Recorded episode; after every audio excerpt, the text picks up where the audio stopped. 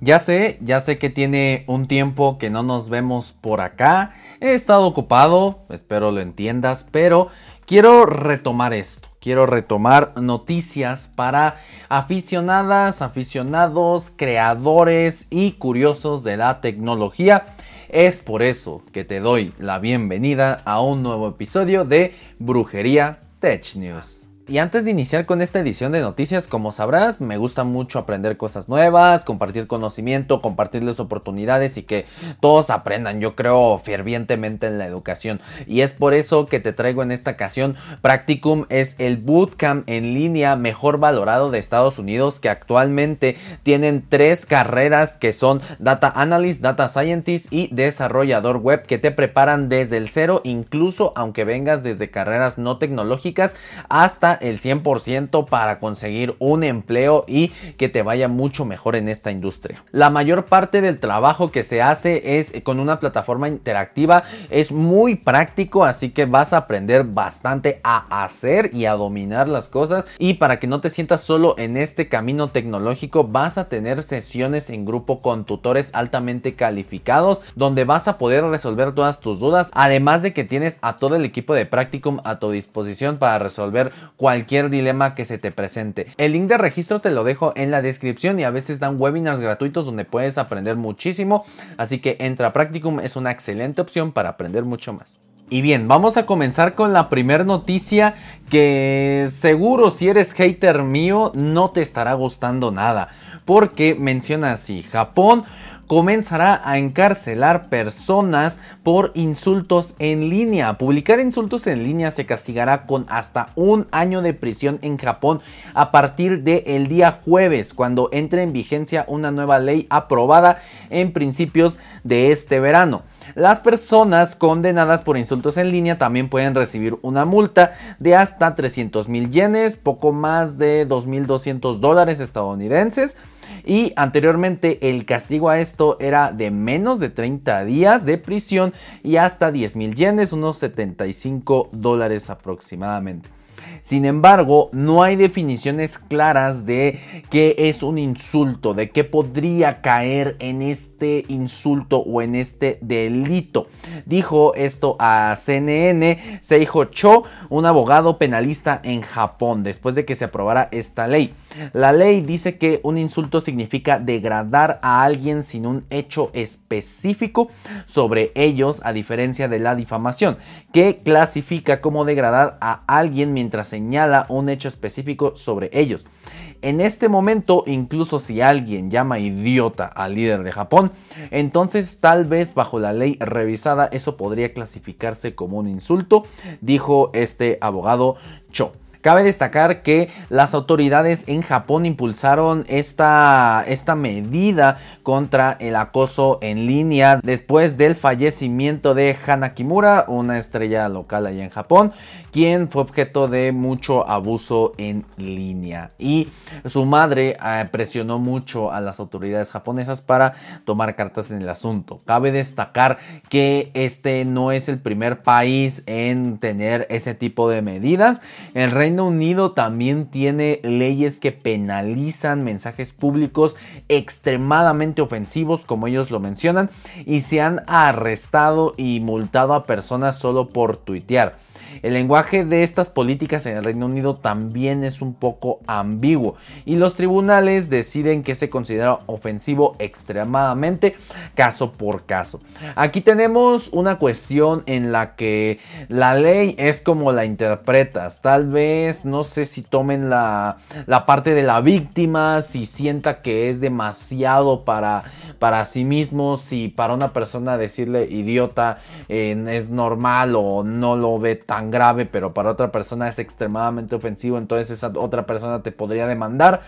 Eh, si das, por ejemplo, un eh, insulto al aire y si alguien se lo toma personal, te podrán demandar entonces. Ese tipo de leyes crean un campo muy, este, ¿cómo decirlo? Muy difuso, muy eh, raro, en el que solo se busca castigar por castigar, eh, elevar el número de penas, este, del número de castigos, el número de enjuiciados, pero realmente creo que no protegerían tanto ante un caso de acoso real. Creo que es más bien, se podría usar como una cacería de brujas en las que si alguien te dice algo, pues lo podrías demandar. O los políticos podrían usar esto para que no los critiquen. Si ellos sienten que una crítica es un insulto a su persona, entonces podrían este, ejercer esa ley para censurar medios, por ejemplo. Eso no me gusta nada.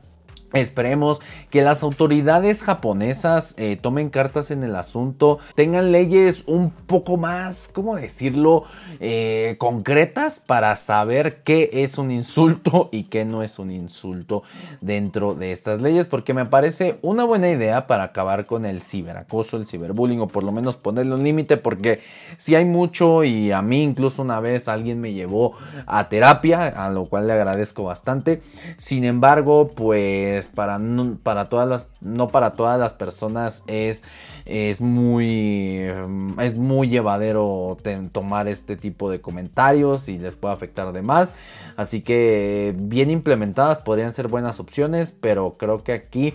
Ah, creo que aquí deberían consultar a más expertas y expertos las autoridades, en especial en este tipo de casos. Y ahora, pasando a noticias un poco más amables y este, tecnológicas de gadgets, ha llegado a México el Vivo X80 5G. Es este que traigo acá. Espérate, review, este unboxing y todo próximamente. Te voy a decir sus especificaciones. Tenemos una pantalla AMOLED de 6.78 pulgadas, resolución Quad HD Plus, es decir, 3200 x 1440 píxeles, o sea, buena resolución. Tasa de refresco variable de hasta 120 Hz. Tenemos el procesador Snapdragon 8 generación 1. Además de que tiene otro procesador aquí, el Vivo B1 Plus, que sirve para procesar todo el apartado fotográfico y de video que te puedo adelantar que ya lo he estado probando en grabación 4K 60 FPS y sí se nota eh, la intervención de ese procesador, no se calienta prácticamente nada y no usa casi nada de batería al grabar en, esas condiciones, me parece eso excelente. Tenemos 12 GB de RAM LPDDR5 ampliables con RAM virtual, es decir, toma un poco del almacenamiento, otros, hasta otros 3 GB más. Tenemos 250 56 GB de almacenamiento UFS 3.1. Tenemos la capa de personalización Phone Touch en su versión 12 y este celular está basado en Android 12. Aún no dice la marca si lo va este, a hacer actualizar a Android 13. Tenemos un arreglo de cámaras interesante. Primero tenemos una cámara de 50 megapíxeles con estabilización en el sensor con una apertura de f1.57, es decir, un sensor algo luminoso. Después tenemos una ultra gran angular de, eh, con un ángulo de visión de 114.5 grados con una apertura de f2.2, no tan luminosa y es de 48 megapíxeles. Después tenemos una cámara telefoto con un aumento de 2x con este, apertura de f1.85 y es de 12 megapíxeles y tiene estabilización por gimbal, es decir que este, tenemos un poco de mejor estabilización en este sensor. Y por último, esta cuadro que está acá. Es una cámara de 8 megapíxeles eh, con estabilización óptica, no gimbal, nada más estabilización óptica normal, con eh, un, zoom periscópico de 5 aumentos con 8 megapíxeles y una apertura de 3.4 f. Además de que este, las cámaras fueron tratadas con óptica 6, es decir, que esta firma de fotografía dio, eh, contribuyó un poco al desarrollo de estas cámaras. Y pues tenemos dentro 4700 miliamperios de batería con carga rápida de 80 watts, cargador incluido. De hecho, viene hasta con audífonos y esta funda, eso me parece excelente. Eh, una carga inalámbrica de 50 watts con cargadores este, compatibles, claro. Este, conectividad NFC, 5G, Bluetooth 5.2 2.2, tenemos un puerto infrarrojo para controlar la tele, estas cosas, altavoces estéreo, certificación IP68 contra el agua y el polvo, tenemos el sensor de huellas ultrasónico que la verdad funciona muy bien y pues este el cuerpo es como plástico, aquí está en su funda como tipo piel, pero el cuerpo es como plástico, este, brilloso, no sé qué material sea, pero este, se ve interesante y se siente interesante el dispositivo. Lo que a mí no me parece tan interesante este dispositivo es su precio, porque llega a México a un precio de 34 mil pesos mexicanos, exactamente 33 mil 999 pesos mexicanos, es decir, unos 1.700 dólares estadounidenses. Yo creo que bastante caro eh, como referencia, un iPhone 13 Pro Max de 256 GB cuesta menos, cuesta 32 mil pesos mexicanos, 2 mil pesos eh, menos, 100 dólares menos. Claro, te ofrece varias cosas, por ejemplo, grabar en 8K pero creo que el precio, el precio sí está un poquito elevado para lo que ofrece, especificaciones muy buenas, la cámara es de 30, la cámara frontal por cierto es de 32 megapíxeles. Vamos a ver qué tal le va en México, en especial porque este es el primer flagship que trae la marca aquí a tierras aztecas y pues yo tengo este dispositivo por un ratito, me lo prestaron, eh, pronto vas a ver un review, unboxing y todo a fondo. Te puedo este, ir adelantando que en cámaras muy bien, en rendimiento también muy bien. Es un muy buen dispositivo que tiene tal vez un mal precio. Y vámonos a una siguiente noticia. Ahora vamos a hablar de Elon Musk porque el señor al parecer ya no quiere comprar Twitter. Se retractó de la oferta de casi 44 mil millones de dólares o 44 billions eh, de dólares este, por la compra de Twitter. Y el presidente de Twitter ha anunciado que va a tomar acciones legales contra Elon Musk para obligarlo a comprar la red social. Así como lo escuchas. Si tú creías que la tienda te presionaba mucho, que los de los de telemarketing casi te obligaban a comprar, aquí literal sí lo están obligando a comprar Twitter, pero pues aquí es más por acuerdos legales y todo ese tipo de cosas, ¿verdad? Primero tenemos que Elon Musk eh, pues se retractó de comprar Twitter, tendrá sus razones, supongo que lo de los bots y demás, pero de acuerdo con información de el Washington Post, algunos expertos legales apuntan a que Twitter podría obligar a Elon Musk a que concrete la compra y que no solo eso, sino que aparte tendría que pagar una compensación de otros mil millones de dólares por romper el acuerdo. Aunque pues este también hay expertos que mencionan que Elon Musk tendría la oportunidad de revertir este acuerdo y pues salirse con la suya y no pagar nada. Este, eh, el equipo de Elon Musk señala varios problemas a lo largo de los últimos meses con la información que le solicitaban a Twitter para conocer el número de bots, el número de usuarios y demás este, que, pedía a, que pedía a esta empresa. Ya sabes que desde el pasado 13 de mayo Elon Musk pidió este, un reporte del número exacto de cuentas spam o cuentas falsas que había en Twitter para saber si lo compraba o no. Y este y pues las primeras estimaciones de, de, esta red social se encontraban por debajo del 5% de los usuarios totales. No sabemos qué habrá pasado, si es que hayan encontrado más, pero bueno. Y pues desde entonces Elon Musk ha tratado de renegociar varias cosas, ha tratado de bajar hasta un 25% su oferta y pues ha tratado de checar reportes sobre cuentas eliminadas eh, relacionadas con spam y demás cosas. Acá lo único que nos queda ver es que si una corte de los Estados Unidos puede obligar a Elon Musk a comprar Twitter. Sé que suena muy extraño, muy raro, pero cuando tú haces una oferta de ese estilo, eh, te tienes que firmar ciertos acuerdos. Eh, no es solo decir lo voy a comprar y ya, sino cuando se hace público, previamente ya se firmaron ciertos acuerdos. Mientras no se firme, no se hace público. Así que eh, Elon Musk tal vez sí, por lo menos tenga que pagar alguna alguna indemnización, pero pues ahora tal vez veamos la compra de Twitter por Elon Musk un poco más lejana.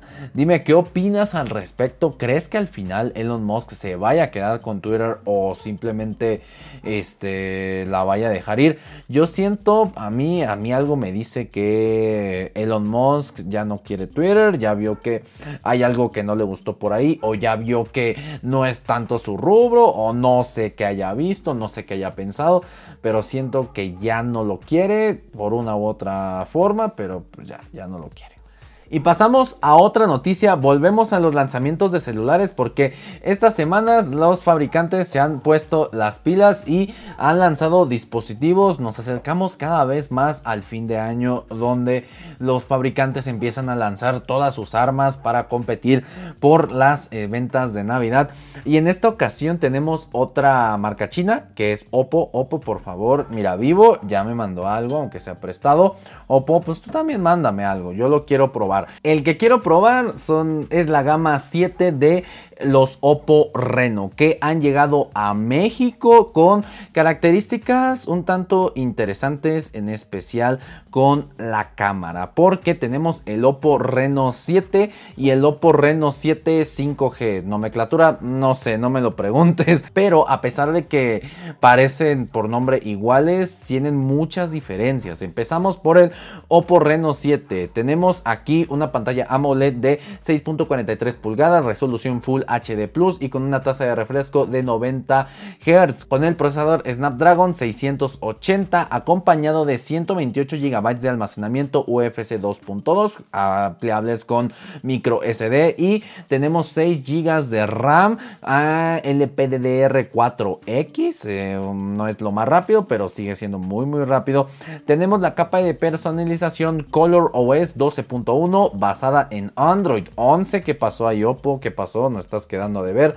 Tenemos tres cámaras traseras, la principal de 64 megapíxeles. Tenemos esta cámara que, ha, Oppo ha estado incluyendo estos dispositivos últimamente, una cámara microscópica de 2 megapíxeles con la que puedes ver, este, no, o sea, no ves bacterias, pero sí ves mucho detalle de lo que estás enfocando. Y tenemos una cámara monocromática para ayudar al desenfoque y a otros, este, y a otros procesos de la cámara de 2 megapíxeles. En el frontal tenemos una cámara de 32 megapíxeles y tenemos una batería de 4500 mAh con carga de 33 watts. Sensor de huellas en la pantalla. Este no tiene 5G, se queda en 4G por el procesador. Tenemos un jack de 3.5 milímetros para audífonos, está excelente eso. Y Bluetooth 5.1. Y te digo que sí cambia con respecto al Oppo Reno 7 5G, porque tenemos aquí una pantalla AMOLED de 6.4 pulgadas, un poquitito más chiquito, con resolución Full HD, este, tasa de refresco de 90 Hz y es compatible con HDR10 Plus, algo que su hermano menor no tiene. Tiene un brillo máximo de hasta 800 nits y está protegido por Gorilla Glass 5. El procesador aquí cambia, es un MediaTek Dimensity 900. MediaTek últimamente ha estado demostrando que hace buenos procesadores y que es un buen competidor, así que estamos bien. En Android está igual, Android 11, ColorOS 12.1, muy mala y Oppo. En las cámaras tenemos algunos cambios. Tenemos la misma principal de 64 megapíxeles. Tenemos una ultra gran angular en vez de la microscópica. extrañamente, pero bueno, ahí está. De 8 megapíxeles con apertura de 118 grados. Y tenemos una cámara macro de 2 megapíxeles. Ahí no sé por qué no pusieron la microscópica, pero bueno. Tenemos acá la misma batería, 4500 mAh, pero eh, la velocidad de carga sube hasta 65 watts. En este caso sí tenemos conectividad 5G, además de que añadimos conectividad NFC, conservamos el jack de 3.5 milímetros y aumentamos a Bluetooth 5.2. Eh, los precios, los precios van de esta manera. Para el modelo base del Oppo Reno normal, no 5G, empezamos desde 9 mil pesos, 8 mil 999 pesos mexicanos, es decir, unos 450 dólares estadounidenses aproximadamente. Y para el Oppo Reno 7 5G de 8 GB y 256 GB de almacenamiento, el precio sube considerablemente 20 mil pesos mexicanos 19 mil 999 pesos es decir mil dólares estadounidenses más del doble. Ah, no sé qué está haciendo ahí Oppo pero bueno ahí está. Eh, no te lo tomes mal Oppo. Por favor préstame el dispositivo. Quiero probar esa cámara microscópica se ve interesante. Quiero probar los dos. Ayúdenme etiquetando a Oppo a ver si, si se me hace verdad y pues tú dime qué opinas de estos dispositivos. Creo que el Oppo Reno 7 está interesante, es una buena opción para su precio. No me gusta que tengan Android 11 a estas alturas. Ya está saliendo, ya está por salir la versión oficial eh, official release de Android 13 y aún tenemos Android 11. No me gusta eso, pero de ahí en fuera creo que las especificaciones están bien.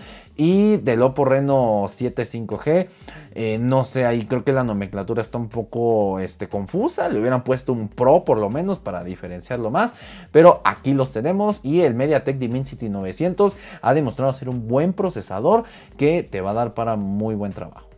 Y bueno, nuestra siguiente noticia y regresamos a las noticias malas. Porque esta noticia es para, en especial para la gente de México. Espero que en los demás países no pase esto. Acá tenemos un problema con esto. Eh, la Comisión Federal de Electricidad, la CFE, la que nos da la electricidad a nuestros hogares, eh, tuvo una filtración masiva de datos. Alguien filtró una base de datos de la CFE con 14. 14 millones de registros de usuarios en México.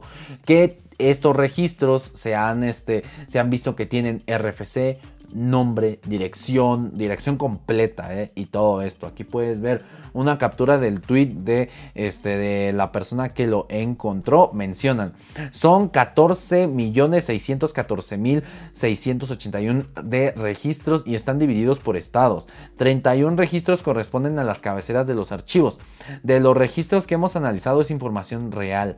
Según el actor, fueron extraídos supuestamente de un servidor desprotegido. Aguas ahí CFE, hay que prestarle más atención a tu ciberseguridad. Y pues hasta ahora no hay un comunicado oficial al respecto de la CFE, no han dicho nada. Eh, pues estos datos ahora ya que están filtrados sería prácticamente imposible eliminarlos porque alguien en algún foro, en algún lugar, tal vez si los compró, tal vez si los obtuvo, ahí pueden hacer copias de seguridad, no se sabe quién lo mandó, lo pueden distribuir en la deep web, o sea, los datos pueden estar regados por todos lados y pues ahora tienen nuestras direcciones, nuestros RFCs y nuestras, este, nuestros nombres completos. Ah, muy mal ahí CFE. Eh, si es verdad lo que mencionan de, este, de que lo extrajeron en servidores de, desprotegidos, creo que hay cosas en las que no se pueden escatimar en salud, por ejemplo, en seguridad, por ejemplo, porque al final sí, tal vez a ti no te afecte, pero a todos los demás usuarios que pagamos el recibo porque lo estoy pagando, obviamente ves que hay luz, lo estoy pagando. Creo que tenemos el derecho de exigir que nuestros datos estén seguros y que ese dinero se destine por lo menos a este a la seguridad de esos datos. Y antes de que vengan los haters a decir, "Ay, pero tú qué haces para solucionar esto?" Yo ofrezco mis servicios Nada más tienen que llamar y hay muchas ingenieras e ingenieros mexicanos que estamos dispuestos a ayudar. Eh, tal vez hay gente que lo haría gratis, hay gente que lo haría por bajo costo, no sé, pero va a depender de cada quien. Pero sí estamos dispuestos a ayudar a que se solucionen estos problemas. Solo, solo falta decirlo, estar bien organizados y listo. Yo ya hago varias cosas por este país, doy cursos y todo esto.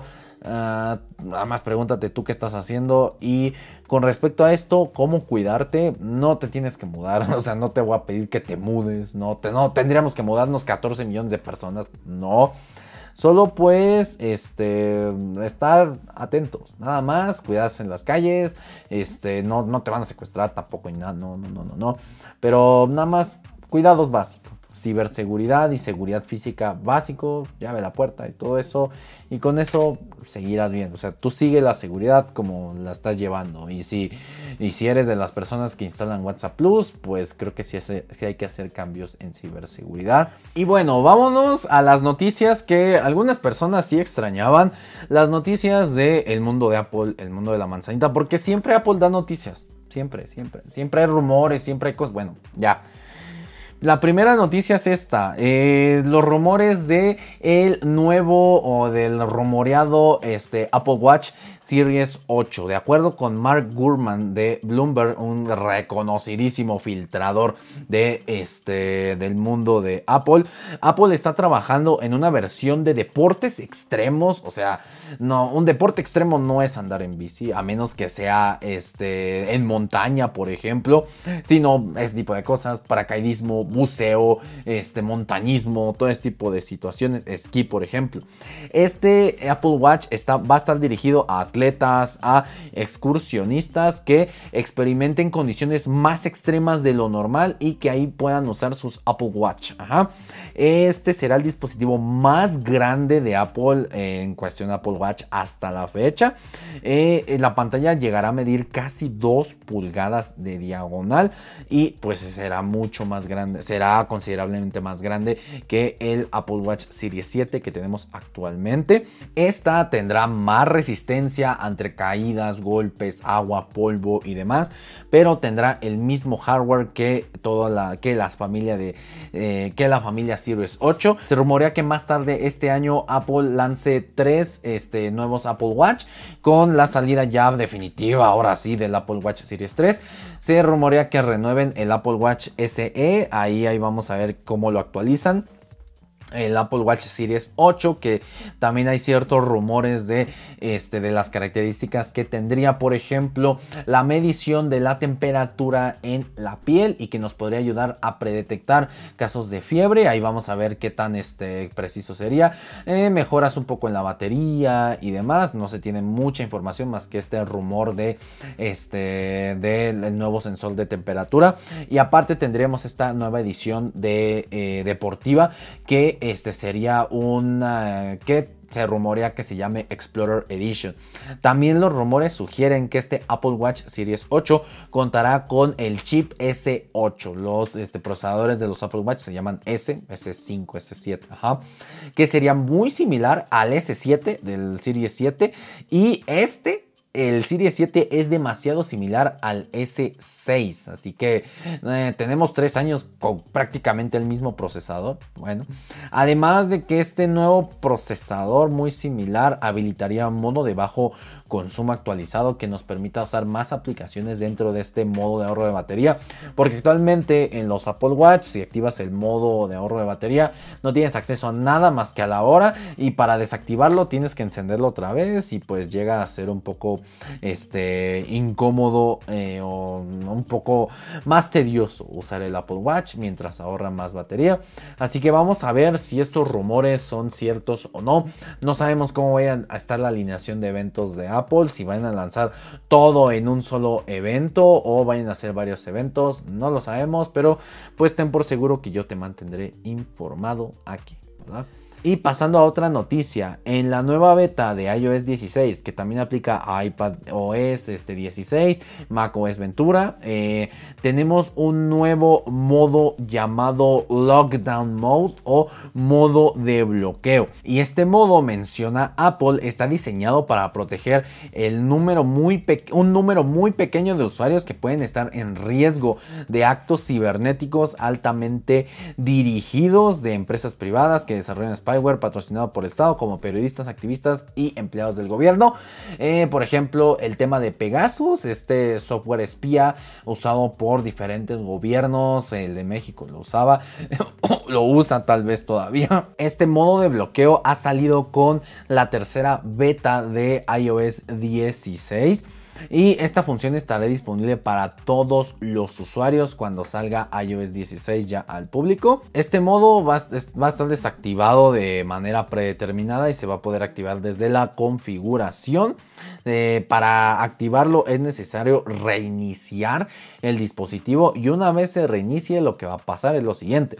En la aplicación de mensajes, la mayoría de los tipos de archivos adjuntos de mensajes distintos de las imágenes estarán bloqueados y algunas funciones como las vistas previas de enlaces no estarán disponibles.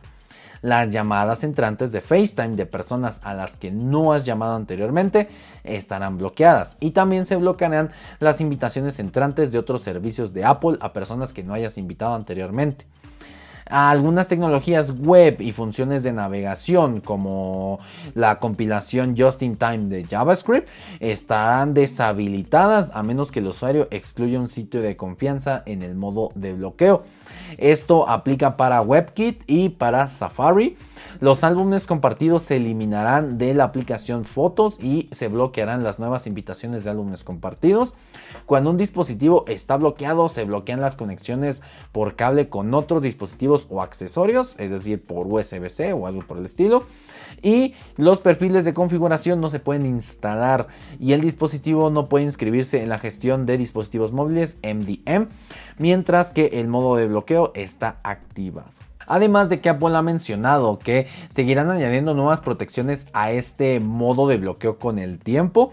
Eh, Apple ha añadido una nueva categoría a su programa Security Bounty para este, dar una recompensa monetaria a la gente que encuentre este, formas de eh, saltarse este modo de bloqueo y así ayudar a mejorar estas protecciones. Las recompensas, eso está interesante. Si te dedicas a la ciberseguridad, éntrale. Este, te dejo el link del programa Security Bounty de Apple. Este, las recompensas se duplicarán con los hallazgos calificados en el modo de bloqueo hasta un máximo de 2 millones de dólares. Te puedes ganar 2 millones de dólares por descubrir una vulnerabilidad grave de este modo de bloqueo. Eh, me parece excelente. Eh, aquí Apple, pues reconociendo que como todo software tiene fallas, el, el iPhone no es 100% seguro.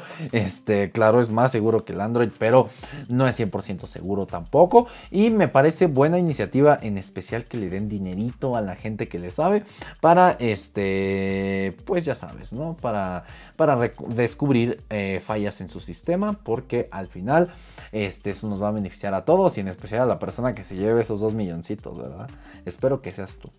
Y bueno, tenemos más noticias y regresando a los rumores ahora de Min Ching otro filtrador famosísimo de, este, de Apple. Ahora tenemos rumores de los iPhone 14 que a mucha gente no les va a gustar.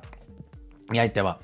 Los iPhone No Pro 14, es decir, el iPhone 14 y el rumoreado 14 Max. Se rumorea también que el iPhone 14 mini, la gama mini, va a desaparecer por las bajas ventas y en vez de eso van a ser un iPhone 14 Max, es decir, un iPhone con el tamaño del Pro Max, pero sin ser Pro, nada más es una pantalla más grande, como antes le hacían con los iPhone 8 Plus o 7 Plus, que eran los mismos, solo con más pantalla este, y más batería. Pero estos iPhone 14 solo tendrían variantes del chip del año pasado, es decir, del A15 Bionic que está en los iPhone 13, en la gama de iPhone 13.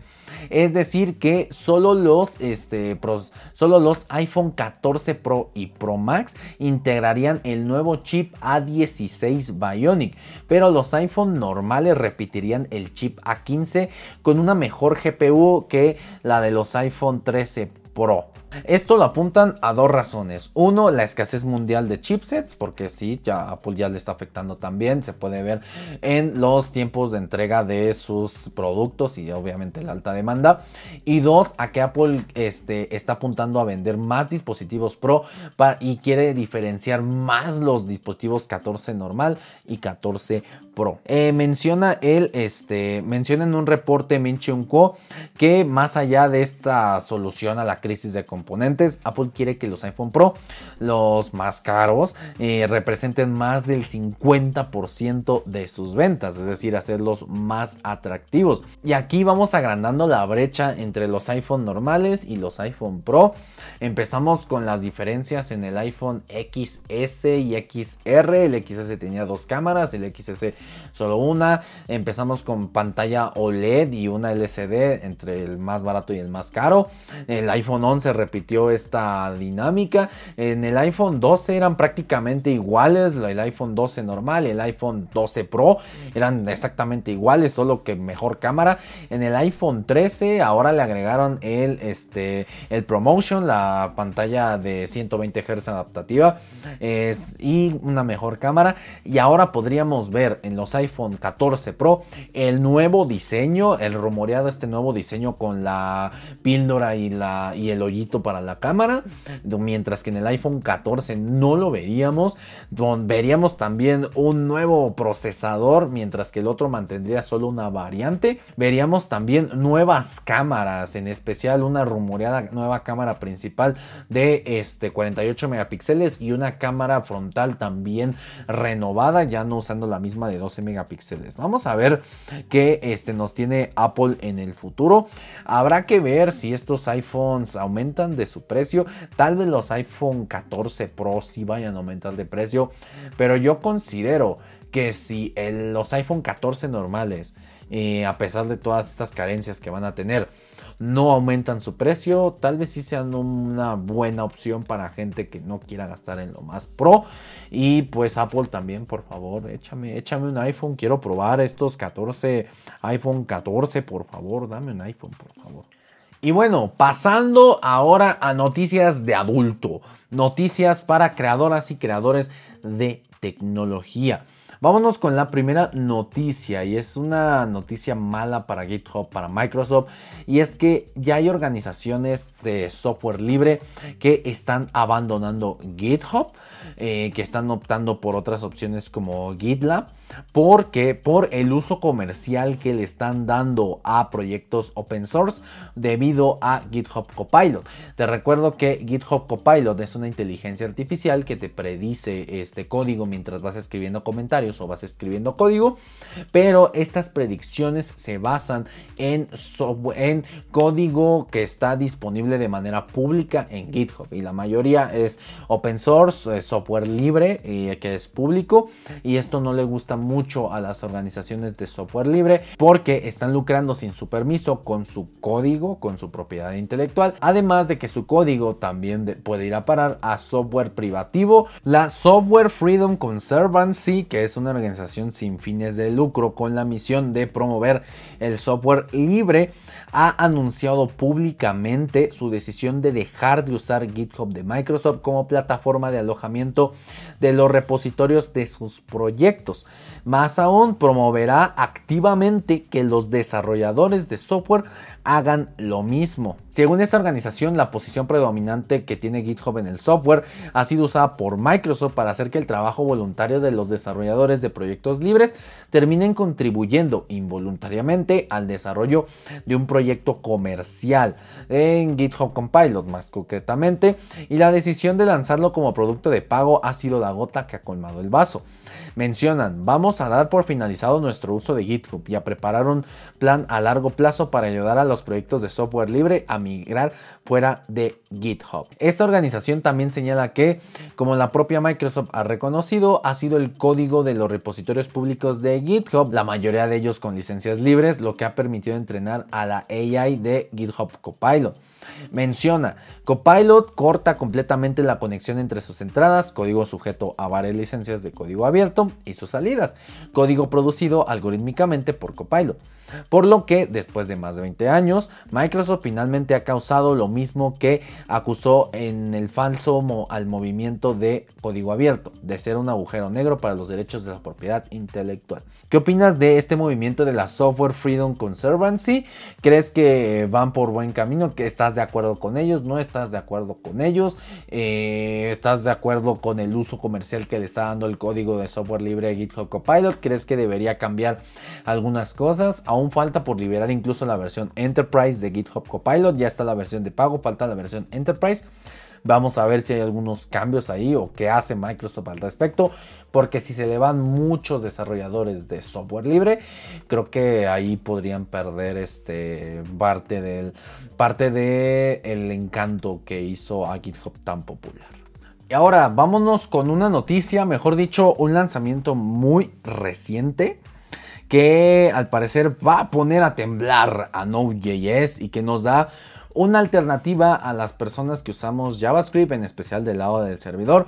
Y es este, se ha lanzado eh, las primeras versiones o la primer beta, la versión 0.1.0. Próximamente la estaré probando en un en vivo de programación. Boon, ahí está, Boon, que es un entorno de ejecución para backend de, este, de JavaScript. Aquí mencionan la misma Boon. Agrupa, traslada, instala y ejecuta proyectos de JavaScript y TypeScript todo en Boon. Boon es un nuevo este, runtime, es un nuevo entorno de ejecución de JavaScript con un paquete nativo, un transpilador, un ejecutor de tareas y un cliente NPM integrado. Acá mencionan en, esta grafiquita donde tenemos esta a su mascotita bien bonita, que en cuanto a solicitudes HTTP por segundo que pueden manejar, le ganan a Node.js a su versión 18.1.0 y a Deno, otro entorno de ejecución igual para JavaScript en su versión 1.23.2 y eso que es la versión beta, ¿verdad? Mencionan la gente desarrolladora de Boon que este fue construido desde cero para centrarse en tres cosas principales. Comienzo rápido, nuevos niveles de rendimiento ampliando el JavaScript Core y el motor y siendo una gran y completa herramienta, un empaquetador, un transpilador y un administrador de paquetes.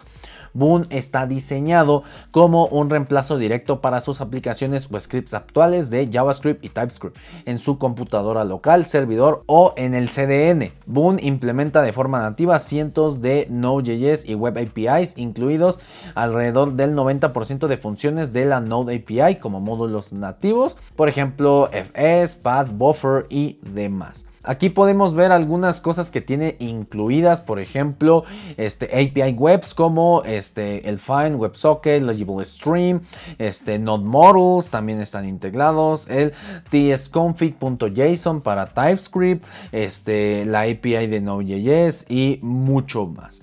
Aquí mencionan Boom.js usa el nodo de JavaScript Core que tiende a iniciarse y funcionar un poco más rápido que las opciones más tradicionales como B8.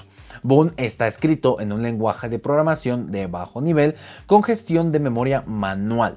La mayor parte de Boon está escrita desde cero, incluido el transpilador JSX a TypeScript, el cliente NPM, el empaquetador, el cliente SQLite, el cliente HTTP, el cliente WebSocket y mucho más. Aquí te dejo una captura de cómo sería iniciar en Boon. La mayoría de este lenguaje está programado en el lenguaje de programación SIG después en C++, aquí te dejo la captura, y muy poco en JavaScript, me, parece sorprendente. Pero pues, ¿qué opinas de Boon? ¿Qué opinas de este nuevo entorno de ejecución que viene a plantarle cara al dominio de Node.js? Ya había pasado con Deno, ahora tenemos Boon, es bueno siempre tener más opciones. Eh, sígueme en YouTube porque estaré haciendo también un live este, ya esta semana, ya rapidito, probando Boon y viendo qué tan potente es con respecto a Node.js, si es fácil, si es difícil de instalar. Por eso sígueme y mantente atento de mis redes sociales. Y como última noticia, y vámonos rapidito porque ya es la última, tenemos la actualización de junio para este Visual Studio Code que tenemos cosas interesantes. Tenemos una nueva interfaz de usuario para el Command Center.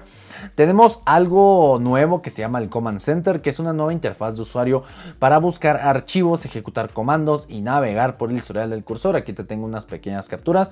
Tenemos un editor de combinación de tres vías para resolver conflictos de merge dentro de Visual Studio Code cuando manejamos Git y todo eso.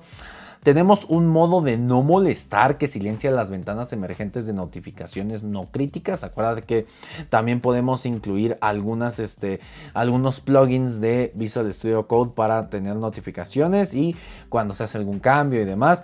Podemos alternar más fácilmente entre temas claros y temas oscuros para tener este, siempre el tema que más nos guste ver.